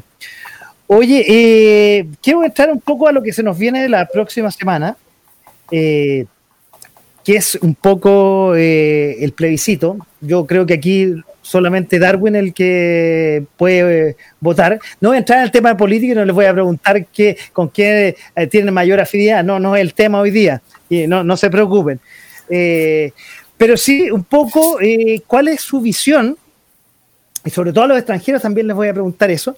Pero como médicos, ¿cómo ven este y qué cuidados hay que tener a ir a, ir a votar, porque en el fondo también está el temor, y, lo hablo en forma personal, uh a ir al, recinto a, votar y eh, de pronto se supone que el gobierno ha hecho todas las medidas, el, el CERVEL también va a ver, eh, qué sé yo, uno va a tener que llevar su propio lápiz a pasta, eh, va a tener que sacarse la mascarilla para montárselo a los vocales, hay una serie de medidas, pero yo veo a la gente y por muchas medidas que haya, eh, yo no sé si ustedes se han fijado y como médico quizás se fijan más en eso, pero yo veo en la calle la gente que usa la mascarilla aquí o la usa de bufanda, me llama la atención. O sea, no cumple las medidas. Yo realmente me llama la atención si la gente no quiere hacerlo, es ignorante, no lo sé. Pero bueno, retomando la pregunta del plebiscito, eh, aparte de lo que está haciendo o refiriéndose tanto el CERVEL como el gobierno, ¿hay que tomar alguna otra medida para cuidarse de no poder contagiarse ahí en la, eh, mesa de electores? Voy a empezar la dama con la pregunta. ¿Qué dices, Alien? Bueno, Francisco, mira, yo creo que, como te repito, ya todos más o menos tenemos conciencia de cuáles son las medidas que tenemos que tener, pero pienso que eh, las entidades pertinentes, por no decir que el gobierno, eh, tiene que realmente estimular que la gente vaya a votar porque eso es un derecho que todos tienen, ¿ok? Que todos tenemos, primero. Y segundo, eh, no infundir temor en la sociedad por el COVID, porque ya sabemos cuáles son las complicaciones, sino aportar soluciones. Eh, soluciones que sean un poco más rígidas, en donde ellos tengan un poco más de vigilancia con todas mm, las personas que vamos a estar en la calle quizás en esos momentos. Entonces, ser un poco más rígidos con las medidas sanitarias. Eh, pienso que también tienen que, mm, promocionar otro tipo de opciones para las personas que no pueden salir de su casa, porque a pesar de tener algún tipo de contagio o, estar aislados por alguna enfermedad crónica, eh, tendrían que darle alguna opción como un país mm, desarrollado en tal caso lo haría para que también tenga su derecho al voto.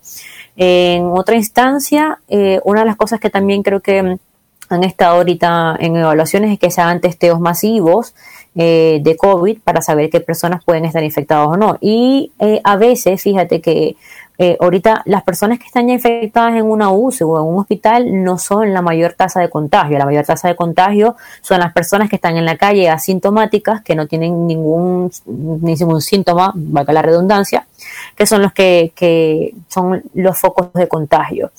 Entonces, ya está de parte de la población, porque pienso o siento a veces que la población em, coloca en el gobierno o, en estas entidades la responsabilidad de que no se contagien. La responsabilidad no es del gobierno. Nosotros estamos poniendo responsabilidad en el gobierno o, en una, o, la solución en una vacuna. Y la responsabilidad no es del todo del gobierno o la solución no es del todo una vacuna, sino que es de nosotros como tal intentar en tal caso minimizar el contagio. Entonces, pienso que si se hacen testeos masivos, obviamente si se mantiene el, distanciamiento social, eh, en tal caso que se vaya a un sitio que esté al aire libre, no, no hacer en tal caso la votación en un, en un sitio cerrado, eh, lavado de manos, utilizar bien la mascarilla, si tú como entidad estás en algún sitio donde vas a votar, donde van a votar eh, y no sé realmente, un carabinero, la policía, un militar, no sé a quién van a utilizar, pero tratar de, que se cumpla la ley, de que la gente utilice la mascarilla como debe ser, que mantengan el distanciamiento social y lo supervisen, en tal caso ahí harían que las personas de verdad cumplan con las medidas necesarias. Em, eh, obviamente medir la temperatura todos y hacer como, como formularios en los que si tienes algún síntoma similar a COVID o resfriado común, no asistas a esos centros o no trates de acercarte en tal caso a otras personas. Creo que son una de las medidas que podríamos hacer. Darwin, usted que el único que va a votar de los tres médicos, yo también voy a votar, pero de los tres médicos que están invitados, ¿qué, qué, qué, recomendaciones das sobre el plebiscito más allá de lo que estaba diciendo el gobierno y el CERVEL? Yo creo que eh, eh, este plebiscito, eh, dada la circunstancia en que se generó, me parece que es importante. Yo creo que obviamente hay que hacerlo y, por lo tanto hay que tomar todas las medidas para que se haga, se haga bien. Ahora, yo creo que Alibet fue muy precisa en, las indicaciones y en las recomendaciones. Por lo tanto, yo creo que más que hablar de eso es llamar finalmente a la conciencia del cuidado de cada uno de nosotros. es decir, eh, el, seguir temiendo en que el, coronavirus está, que anda circulando y que nos puede afectar. Eh, cuando uno teme algo, obviamente que, tiene muchos más cuidados de, que eso no le ocurra. Y, por lo tanto yo creo que hay que seguir llamando a la conciencia, al cuidado, eh, a la precaución y no solo de uno, porque a veces también, yo me acuerdo que en, pandemia o en la primera hora nos aburríamos de decir a la gente joven que se cuidara no solo por ellos, sino que por los eh, familiares, por sus abuelos, por sus padres adultos mayores, que eran los que más en riesgo estaban. Entonces, eh, finalmente, cuando uno va a, cumplir con un acto cívico como este, eh, tiene que ir con todas las medidas y con mucho cuidado y pensando en que eh, uno, si yo estoy sano, ir a protegerme de no contagiarme. Y si estoy enfermo, evidentemente no salir, digamos, porque la posibilidad de yo poder contagiar a otra persona es alta también. Entonces, esto es apelar al criterio, apelar a, la buena voluntad, al cuidado y, a las condiciones adecuadas para que esto se produzca, fundamentalmente. Correcto. Marvin, ¿y usted qué, puede complementar al respecto? Bueno, yo mira, eh, yo la verdad, la verdad, la verdad, bueno, yo creo que yo discrepo bastante, bastante, de pronto no tanto en las medidas. Mire, lo que pasa es que mientras, mientras nosotros como sociedad eh, democraticemos mucho nuestro futuro o, nuestra existencia como humanidad, este virus va a seguir. ¿En qué sentido? Esto de la, del, plebiscito, obviamente, sí, es una reacción propia de, un inconformismo, propia también de nuestra democracia, propia también del pluralismo y, de la diversidad del pensamiento. Pero es que estamos también, creo que estamos ignorando una parte bien grande, estamos en pandemia. ¿Y qué pasa? Que de pronto las medidas de, desconfinamiento de esta fase 1, fase 2, obviamente eh, el, el, hecho de que de pronto podamos tener las medidas, el, hecho de que ya nosotros creo que llevamos tiempo eh, metiendo este cuento de la conciencia, la conciencia, la conciencia, y de pronto, si las medidas, como, como tú mismo bien, bien me, bueno, me, me, ayudaste en la respuesta, en el cual eh, uno tiene que ser un poquito militar, bueno, en ese, en ese caso de pronto yo soy un poco, un poco así, lo, lo, lo, que implementó el, el, gobierno, el gobierno de China, que fue algo bien militar, porque te digo que, te digo que la disciplina venció la inteligencia. Entonces, sí, estamos en un inconformismo en cuanto a, a, las medidas de corrupción, a, las medidas que se han tomado en este país y necesitamos este, este plebiscito, pero esto es igual a un partido de, Chile-Colombia. Todos vamos a ir a una misma cancha, todos vamos a tener un contacto, así vemos nosotros el lapicero, así el carabinero tal cosa, así nosotros tengamos la conciencia, va a venir el rebrote, o es que después de fiestas patrias no hubo un rebrote o es que después de, un, día de madres no hubo un rebrote, o es que después de un día de padres no hubo un rebrote, o es que ese día no va a haber un asado, o es que ese día no va a haber manifestaciones. Entonces, ¿a qué estamos jugando? ¿Ya? Obviamente, miren, esto va a sonar un poco como que, oiga, el doctor Romero es antidemocrático, el doctor Romero está en contra de que la gente no, es que, eh, ojo, estamos jugando, estamos jugando con la vida. La, esto, es una, esto es una biopolítica, la política de la vida. Nosotros no podemos de pronto venir en estas fases, que estamos en una fase 2, estamos en, en descongelamiento, que ahora nos visitamos en la casa y lo máximo que puede haber son 5 personas, 10 personas, y ahora vamos a salir a votar el 25 de octubre, entonces ahí estamos, entonces estamos haciendo lo mismo, lo mismo, lo mismo. Entonces yo la verdad, la verdad, la verdad, sí, estoy en pro del, del plebiscito, pero para este tiempo no, yo no lo veo para este tiempo. Sí, estamos en inconformismo grande, peleamos el 10%, el estallido social, ya ahora el 18 cumplimos un año, eso es un boom también, entonces, no, yo creo, yo, creo que estamos incurriendo en esto. ¿Qué fue lo más necesario nosotros cuando estuvimos encerrados? El sector salud. ¿Pasó algo si, si, la, si la registraduría no abría? No pasó nada. ¿Pasó algo que las ingenierías no, no, no, no, no, abrieran? No pasó nada. ¿Pasó algo en, en, la construcción? No pasó nada. Entonces, estamos nuevamente al reintegro, reintegro laboral, al reintegro eh, social posterior al, al, educativo, y ahora vamos a un electoral que va, va, todo el mundo a votar. Entonces, veamos lo siguiente. Primer caso, paciente que viene con síntomas respiratorios, pero claro, él va a votar sí o sí, así sea rechazo o apruebo, pero va a votar, pero va con sus síntomas respiratorios. ¿Ya? Y ahí va, ¡pum! Contagió. Sí, porque tuvo la medida, porque el carabinero, porque es que todavía estamos nosotros en esto, que el carabinero, que el ente, el ente mayor es el que nos tiene que vigilar, porque todavía estamos en la escuelita de que el profesor es el que nos tiene que vigilar. Entonces, conciencia, no, es disciplina. Entonces, apague vámonos, como dice, como dice el dicho. Entonces, ya, sufrimos, eh, ya, ya tuvimos la experiencia de fiestas importantes en Chile, desde marzo, desde el Día de la Mujer, de, nuevamente desde el Día de la Madre, de las fiestas patrias, de todas estas cosas. Vamos otra vez a, tener este experimento con el plebiscito y más de una sociedad que sí va a ir a votar porque esto, de, esto va de parte y parte. Esto, esto yo creo que yo, creo que plebiscito yo creo que se hace cada 20 años y más cuando es algo propio de que se va a mover la constitución. Esto no es algo presidencial de cada cuatro años. Entonces, la masividad, la masividad eh, de las personas, obviamente la, de, la masa que vaya a votar es grande. Entonces, a prepararnos nosotros y más el servicio de urgencia y más el, el doctor Darwin allá en su, en, su UCI a prepararnos a lo que se viene. Entonces, nuevamente, a incurrir. Bueno, tú tocaste varios puntos que yo tenía en las preguntas que se los voy a tocar a tus colegas, que, que tenían los siguientes puntos. Eh, uno, bueno, el relajamiento, que, está claro que, y, yo ahí no, sé si era el mejor momento, tú lo tocaste, para hacer el plebiscito. Obviamente han bajado bastante los números y lo mostraba yo en, el gráfico hace un rato atrás. Eh, yo supongo que hay una mezcla entre lo político y lo médico, seguramente se, estudió eso a nivel de gobierno, no sé, no, no, sé si alguien aquí tendrá los antecedentes, no sé si Darwin. Eh, hay un paso a paso eh, que está en distintas fases en los distintos lados del país. Tú lo dijiste, Marvin, Magallanes todavía está, y lo dije yo al principio, todavía está medio complicado. Hay, unos rebrotes, hay bajo testeo.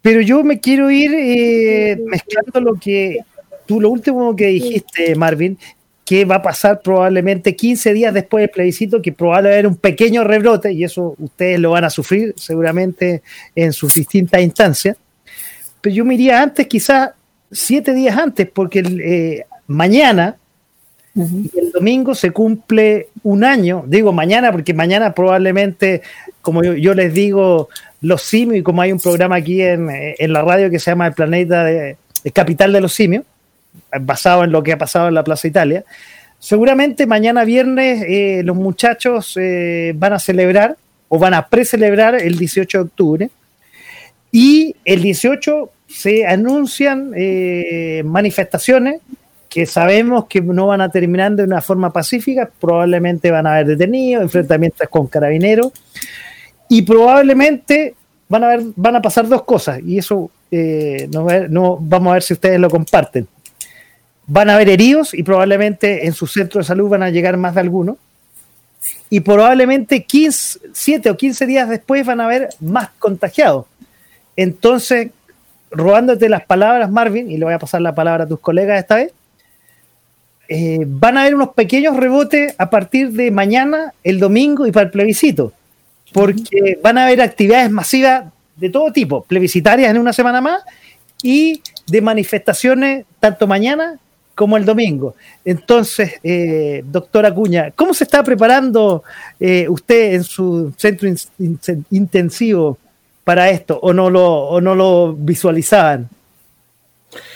No, o sea, nosotros estamos siempre en, eh, expectantes ante la posibilidad de generar rebrotes eh, severos con una ola parecida a la primera, ni, Dios lo quiera la verdad, por lo duro que fue, pero siempre estamos expectantes frente a eso, así que todo lo que tiene que ver con fiestas patrias y, y este par de eventos que la cual tú te refieres, obviamente nos genera eh, mucha atención. Ahora, Em, yo creo que em, esto es inevitable dentro de lo que está ocurriendo con el desconfinamiento eh, y además en el contexto de un eh, tema social importante en el país, donde, eh, donde es difícil controlar, sin duda, digamos. Yo creo que eso es inevitable. más allá de lo que uno piense políticamente, evidentemente que yo creo que esto se, va, a, ocurrir y hay que estar preparado para ello.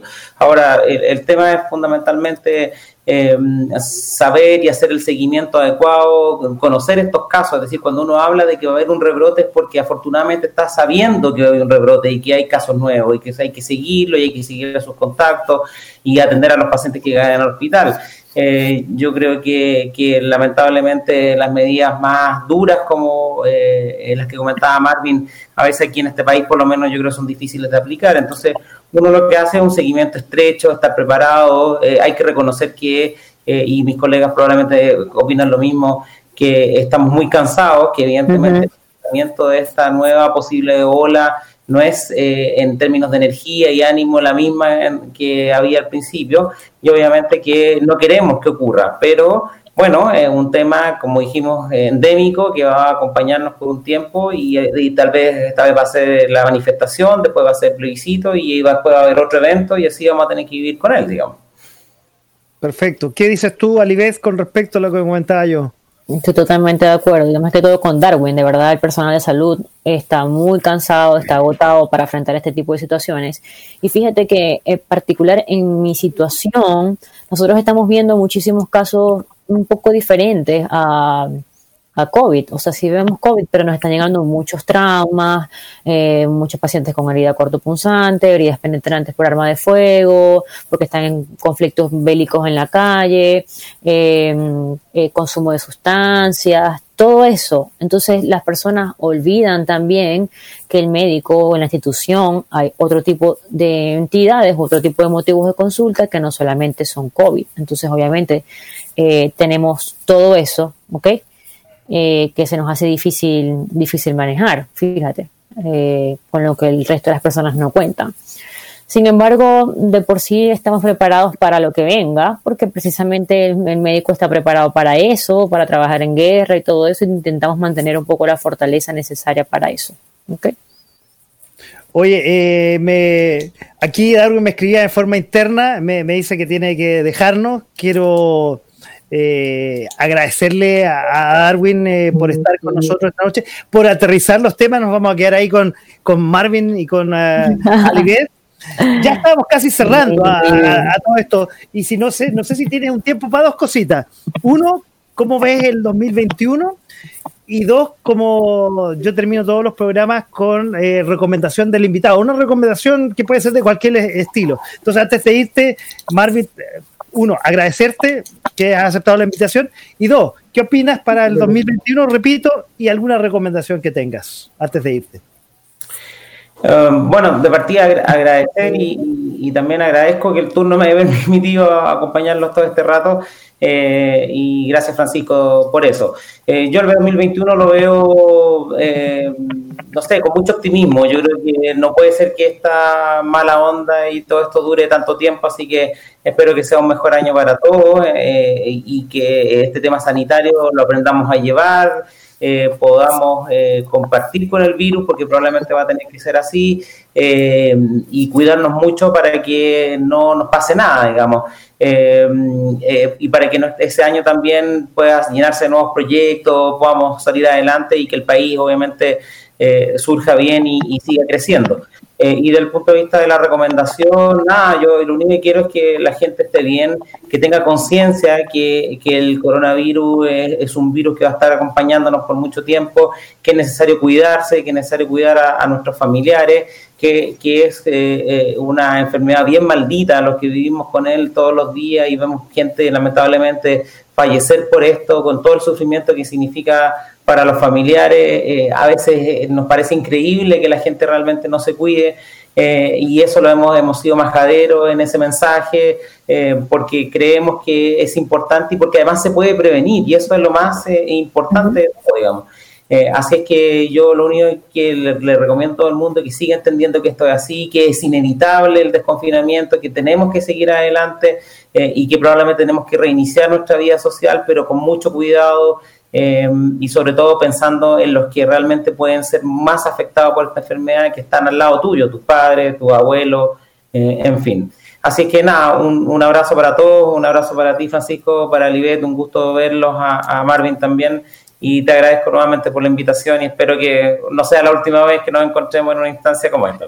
Sin duda, a ver, eh, yo como le digo a todos, su casa, Darwin, esperemos que repitamos esto en una otra ocasión para ver cómo avanzaba esto y cómo ustedes nos, pueden seguir ayudando con eso y aterrizando a, la gente. Por alguna razón, Marvin se nos desconectó, vamos a ver si ahí se está conectando. Muchas gracias, Darwin, y sigo con ellos. Gracias. Cuídense. Chao, chao, gusto. ¿ah?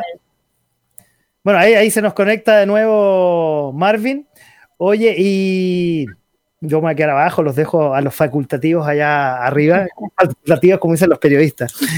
Oye, em, bueno, ya estamos casi cerrando eh, y voy a, la, última pregunta.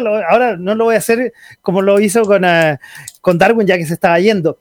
Pero, ¿qué esperan para el 2020? Eh, Perdón, antes, antes que de la pregunta, nuevamente tengo una intervención de mi madre. Dice, pequeños rebotes no existen, rebrotes no existen, quiero decir. No hay que olvidar que los contagios son exponenciales. Yo estoy de acuerdo con Marvin que no es mejor momento para el plebiscito. Mira, eso dice mi madre, pero va a tener que ir a votar igual, yo creo. Y mi gran amigo Andrés, desde Argentina, dice, ¿cuál fue la situación más comprometida que les tocó vivir en esta pandemia? ¡Wow!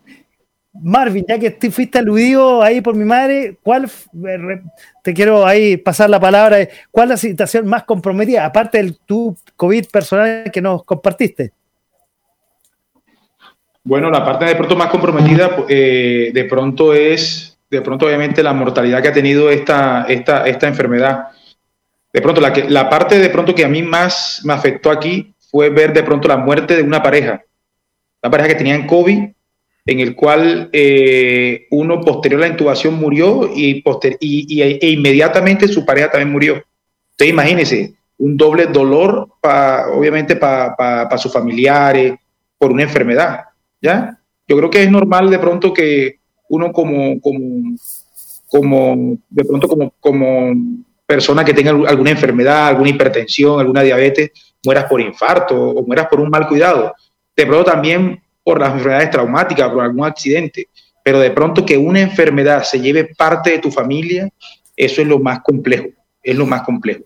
Entonces yo sí viví de pronto en carne propia eh, familias, familias completas en el cual eh, papá, mamá, hijos estaban en UCI y, morían a diario. Un primo se contagió o, de pronto eh, personas jóvenes que tenían la enfermedad se la contagiaron a los padres, y, esos padres a los abuelos. Entonces, eh, como se los digo, eh, yo, creo, miren, eh, yo, creo que, yo creo que mis expresiones acá en esta entrevista no parten de un trauma, parten de, de pronto de una realidad muy grande. Por eso yo te digo, esto, no es, esto no es cuestión de nuevamente lanzar a la conciencia, lanzar a la conciencia, que la televisión, que la publicidad. Esto, esto, esto parte de una, de, una disciplina, esto parte de, de pronto de, estadística. ¿Sí me, ¿sí me, escuchan? Sí, no, absolutamente. No, a ver.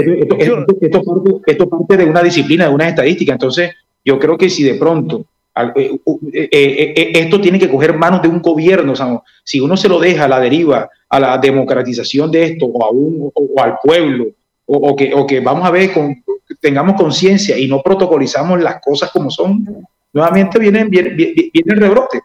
Aquí, mira, es, de pronto esto de la reinfección, de pronto de otro, de otro, de otros serotipos de, coronavirus y estas cosas sí van a, van, van a venir y nos van a afectar, pero, pero no es posible que de pronto eh, eh, eh, tengamos estas infecciones porque simplemente nosotros no, no, no, no nos resguardamos y no fuimos disciplinados y, y, y, me refiero a una disciplina dictatorial, de, de, pronto hablar estos temas de dictadura, en un, en un país como Chile, que ya, ya, lo vivió, en un país como Venezuela, que lo está viviendo, y en un país como Colombia, que lo está pidiendo, es, es, muy, es muy complejo, ¿ya? Porque son palabras, es un huevo de palabras que también afectan eh, eh, la parte cultural, pero es que verdaderamente esa es la solución. Es así. Yo también pienso igual, Marvin, de verdad que sí. O sea, yo vengo de un país súper dictatorial, pero en este caso pienso que realmente tienen que tomar medidas de ese tipo, medidas rígidas, fuertes, en tal caso ser dictadores y decir las cosas se van a hacer así y así y se tienen que cumplir y si no, las repercusiones van a ser estas, ya. Porque si no hay ese tipo de normas, todo el mundo va a hacer lo que quiera, todo el mundo va a hacer lo que quiera. Fíjate que casualidad la experiencia que a mí me pasó fue algo similar a Marvin, o sea, no fue ningún familiar ni ningún paciente, pero tenía amigos, tengo un amigo que es cirujano de tórax y su papá era cirujano de tórax, su mamá era pediatra y su hermano era traumatólogo, todos eran médicos y eh, hubo un momento que se enfermó el papá, que era cirujano de tórax, enfermó a su esposa y se enfermó su hijo traumatólogo y los tres fallecieron. El único que quedó, o sea, que estaba vivo todavía es, mi compañero, mi compañero cirujano de tórax. Eso fue increíble, o sea, para mí terrible, terrible. Oye, voy a, ya que estás con la palabra, te voy a pasar a, preguntar lo que, lo que le, pregunté a Darwin antes que se fuera. ¿Cuáles son, eh, cómo estuvo el 2021? Te voy a ser sincera, yo realmente tengo muchísimas expectativas con el 2021. Obviamente quiero que eh, se regularice o cambie o mejore un poco la situación de la pandemia para cumplir todos los planes o propósitos que tenemos en mente y que no hemos podido ejecutar este año. Pero realmente ahorita no tengo nada eh, claro, simplemente quiero vivir el día a día y estar viva el resto de lo que queda del 2020 básicamente eso. Mis recomendaciones para el resto de las personas, más que cuidarse, porque ya más o menos sabemos cuáles son las medidas que tenemos que cumplir, es tratar de, de de buscar actividades que no nos pongan en peligro, que no nos pongan en riesgo. Eh, obviamente tenemos ocho meses intentando hacer actividades en casa, pero siempre buscar tratar de conectarse consigo mismo, siempre van a haber actividades que te pongan en contacto con su familia, llevar una alimentación más balanceada, cuidar tu bienestar físico, espiritual, mental en general, eh, practicar alguna actividad física, el sedentarismo de verdad está matando a muchas personas porque fíjate como ellos dicen que el factor de riesgo eh, ahorita la comorbilidad que más afecta es a, las personas obesas. Entonces tratar un poco de cambiar ese tipo de hábitos y hacerlos un hábito, hacerlos una costumbre, no que sea algo transitorio simplemente por pandemia, sino que aprendamos algo de esto que nos quede para el resto de la vida. Básicamente eso. Muchas gracias.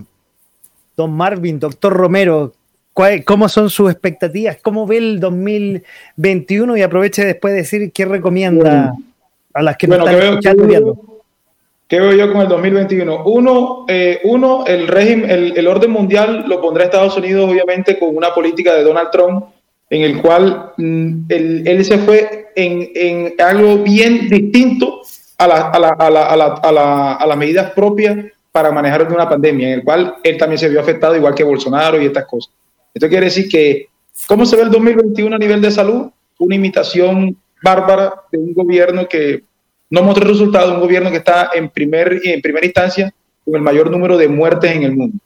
Dos, el 2021 con relación a nuestro plebiscito, a nuestras políticas y eso, yo creo que primero yo creo que hay que tomar de, pronto medidas de anticorrupción antes de abrir o cerrar una constitución. ¿Cómo veo yo el 2021 a nivel eh, mundo con el cambio climático? Raro que en una primavera hayan 30 grados de temperatura. Entonces, y qué raro que en una primavera todavía tengamos casos de, de, de, de pacientes respiratorios. Entonces, hay un, 2020, hay, hay un 2021 que viene bien horrible, bien horrible con relación a eso. Entonces, política mundial de cambio climático, estamos en cero. Política en relación a, a, nuestra, a, nuestra, a nuestro plebiscito que, que se ve, como te digo, cada 12 años, cada 20 años en abrir una constitución, en vez de tomar medidas de pronto de anticorrupción antes de esto, en cero. Y con relación a la pandemia, veo unas, unas casas farmacéuticas que obviamente van a poner un buen precio, van a poner, van, a poner sus, por decirlo así, sus aprobaciones en cuanto a una efectividad de, de, vacunas, de cuántos placebos y de cuántas cosas, que eso ser de pronto el nuevo orden mundial. Entonces, es un, es un cambio bien difícil, es un cambio de pronto que nuevamente la conciencia, la conciencia, la conciencia y la conciencia, pero mientras que tengamos corrupción, mientras que tengamos, eh, ponte el, tapaboca tú mientras que yo no me lo pongo, o a ti te, si te da, a mí no, y si se te murió el familiar a ti, a mí me da igual, entonces pongamos, e, e, estas cosas, yo, yo digo que al final, yo creo que lo que tienen que hacer la verdadera política en salud son las personas que verdaderamente pasaron la enfermedad. ¿Quiénes son los que tienen que hacer de pronto la, esto de, la vaina de, la, de la constitución de la política? Son las personas que verdaderamente tienen que manejar el dinero público. Entonces, la, la persona idónea en un puesto idóneo. Entonces, está bien difícil, está bien, bien difícil.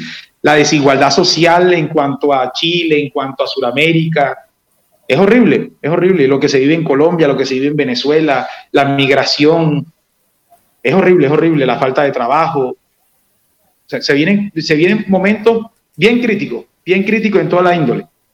O sea, no, lo, no, no eres muy augurioso con el 2021 por lo que veo, ¿eh? tu visión. Oye, la verdad no, mira, yo, te digo algo muy personal. Eh, a mí me ha ido muy bien en Chile. Agradezco muy bien al gobierno chileno. Agradezco muy bien porque la verdad mi familia, he hecho, he hecho familia en Chile. Y, y, los, y si yo comparo de pronto Chile con Colombia, los felicito a ustedes el hecho de pronto de que una sociedad se haya revelado en cuanto a, todo esto, el estallido social, en cuanto a la pandemia, en cuanto a que aquí donde tú me ves todavía he visto el uniforme y me dan la N95, en cuanto en Colombia no se ven estas cosas, yo lo felicito. Pero hay que también saber, saber, cuidarlo y saber a, a, lo que se va, a no cometer errores del tercer mundo, ya, a no cometer errores del tercer mundo. Eso que pasó en Argentina, errores del tercer mundo. Porque no se hizo una cuarentena obligatoria. Esto que está pasando aquí de pronto de la privatización, del agua, de que el agua lo quieren meter en la constitución, de que no haya medidas de anticorrupción, de que, de, que nosotros como sociedad eh, eh, dictatoriemos en un plebiscito, un plebiscito, digamos, oiga, el político que gane la mitad de, su sueldo, de, que tales empresas tengan un 50% de tales empleados, de que se mueva la economía. No, es, que, es que tampoco la privatización sea, sea, sea mala o de pronto el capitalismo sea malo, sino todas estas cosas que lo está poniendo en consideración y que se juega tanto la parte política como la vida, estamos, estamos lejos de una biopolítica. Los gobiernos grandes de este mundo, Rusia, China, Japón, parte de Europa, están basados en la biopolítica, la política de la vida, la política de, la, de los cambios climáticos, la, la, política del agua. Cuando, cuando, cuando el agua, uno cojamos conciencia y valor de que el agua vale más que, la, que el, oro, que el vino que produce Chile, ahí es donde nosotros vamos a tener la gran potencialidad. La palabra del doctor Marvin Romero, que está en este momento en turno Tuvimos también la compañía de Alves Inciarte y don Darwin Acuña que nos dejó hace un rato atrás. Médicos eh, que trabajan en Chile, que están día a día combatiendo en sus distintos trabajos con esta enfermedad, con este coronavirus que nos tiene no solamente en Chile, sino a todo el mundo eh, expectantes que salga en algún momento la vacuna para que esto volvamos a una cierta normalidad, comillas. Oye, quiero agradecerles a ustedes dos, ya le, ya le a Darwin que estuvo con nosotros, que nos dejó hace un rato atrás. Quiero agradecerles que hayan aceptado la invitación. Eh, quiero agradecerles que hayan estado con nosotros. Llegó una pregunta, pero ya no la alcancé a, a leer, ya nos estamos despidiendo.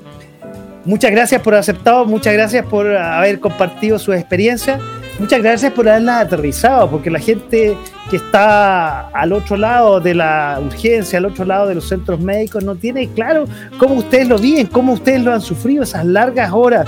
Compartieron tú, Marvin, que viviste el COVID en carne propia, Alibés, que tú eh, viste a, gente cercana morir. Eso yo creo que la gente lo ve en las noticias, no lo, no, lo ve tan lejano y, seguramente no han tenido, si el porcentaje de, contagiados es mínimo comparado con la población chilena, y, podríamos hablarlo estadísticamente comparado con otras, con otras enfermedades. Pero nuevamente, no me quiero alargar, eh, quiero agradecerle a ustedes dos por haber aceptado la invitación. Como le dije a Darwin, no será la única vez que estén aquí, su casa, ya tendremos otra oportunidad para que veamos cómo ha evolucionado esto, si ha evolucionado para mejor, que no nos tengamos un nuevo rebrote. Y nuevamente, muchas gracias en nombre de usted, a todo el personal médico, paramédico, que está día tras día trabajando en cada consultorio, en cada hospital, en cada clínica, a lo largo y ancho de este país. Gracias por la invitación, Francisco. Gracias por la invitación, ojalá no sea la, no sea la única. No, no va a ser la única, es su casa y cuando quieran comunicarse, aquí van a estar los micrófonos y como digo y como termino en cada intervención, quiero también dar las gracias a todos y cada uno de los que estuvieron al otro lado de la pantalla, al otro lado del parlante, en este programa que va todos los jueves a las 22 horas, que se llama De todo un poco aquí en .fm.cl. Chao, buenas noches, que estén bien. Hasta luego. Adiós. Bien, bien. Chao, chao. ¿ah? Chao. Chao, chao.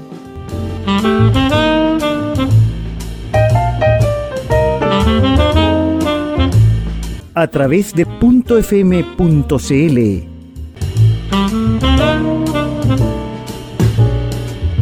Esto fue De Todo Un poco.